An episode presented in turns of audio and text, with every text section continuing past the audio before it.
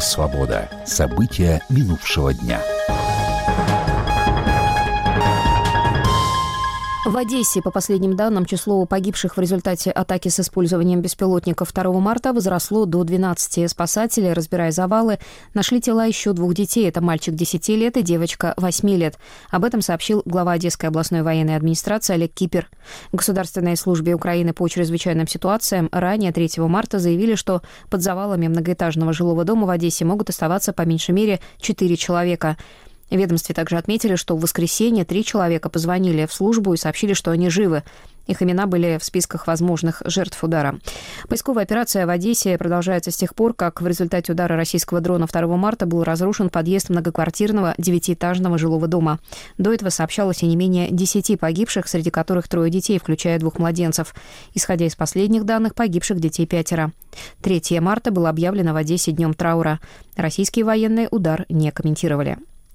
К могиле Алексея Навального, похороненного 1 марта на Борисовском кладбище Москвы, в воскресенье люди продолжали нести цветы. Очередь к могиле растянулась более чем на полкилометра. Почтить память политика пришли сотни людей, сообщила 3 марта издание «Астра». Об очереди к кладбищу написали и другие источники. К примеру, «Инсайдер» тоже сообщил о сотнях желающих проститься с Навальным. Гора цветов на могиле уже на несколько метров вышла за ее границы, отметило издание, добавив, что к закрытию кладбища 3 марта из-за цветов на могиле не было видно креста. Дождь пишет, что когда кладбище закрылось в 5 вечера по местному времени, собравшиеся у входа начали требовать их впустить, люди при этом бросали цветы через ограду. Алексей Навальный, по официальным данным, умер 16 февраля в колонии особого режима в заполярном поселке Харп. Соратники оппозиционера считают, что он был убит и обвиняют в его смерти президента Владимира Путина. В десятках городов России местные жители приносили цветы к стихийным мемориалам. Акции памяти Навального прошли также в городах многих стран. В Гамбурге попытались разрушить импровизированный мемориал российскому оппозиционному политику Алексею Навальному. Об этом в воскресенье написала, в частности, Deutsche Welle со ссылкой на рассказ местной жительницы и гражданки России Натальи Фройденберг.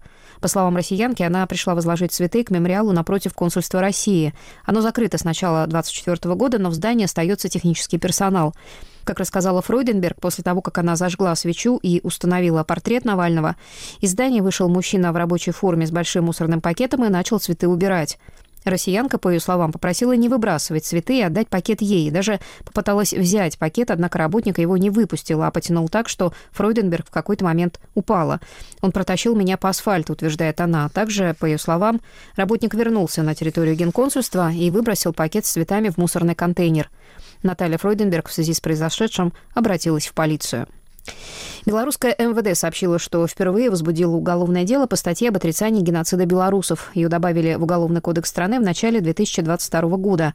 По данным агентства Белта, дело возбудили против 54-летнего жителя Минска.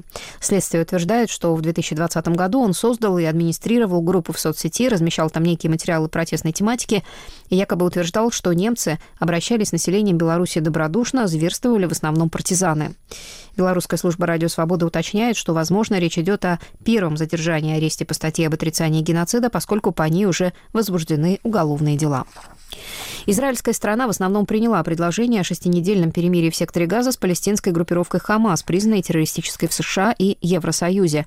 Об этом сообщают CNN и Financial Times со ссылкой на представителя Белого дома.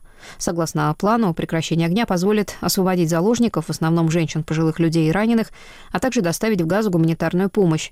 Financial Times уточняет, что Хамас пока не согласилась освободить указанные категории удерживаемых. Предыдущий обмен проходил в конце ноября и продлился почти неделю.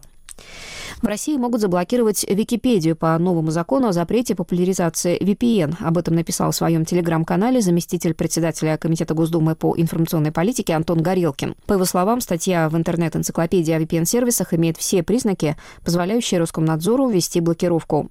При этом Горелкин отметил, что для блокировки ресурса есть и другие поводы.